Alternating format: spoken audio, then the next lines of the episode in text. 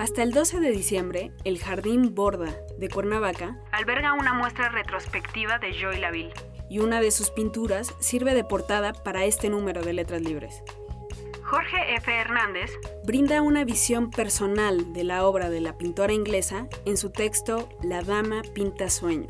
Yo tengo una, una relación muy estrecha con Joy para empezar porque estoy enamorado de ella y en segundo lugar porque mi padre fue muy amigo de Jorge Barbengoitia en su infancia.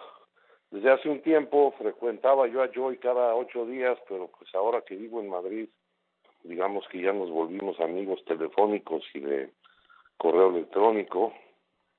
Y me consta que, bueno, cuando ella prepara sus exposiciones, al principio como que no quiere y, y reniega y, pero sin embargo ya el mero día pues se pone nerviosa como una quinceañera.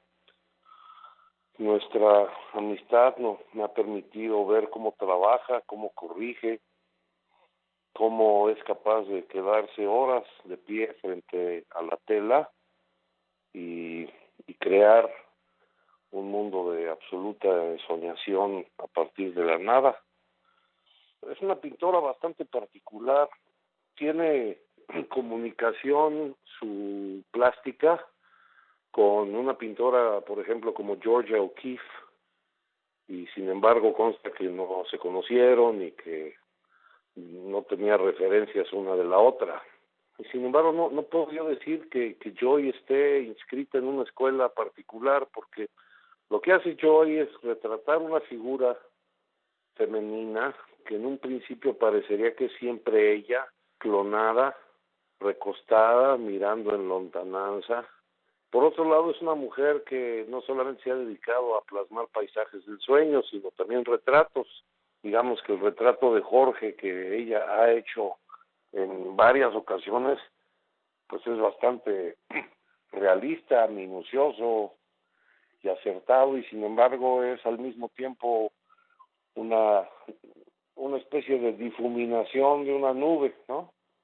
Luego está el enigma de cuando aparece un avión en el paisaje que todo el mundo se pone a dar interpretaciones y en realidad pues el avión lo ha pitado Joy desde mucho antes de que Jorge se fuera de viaje.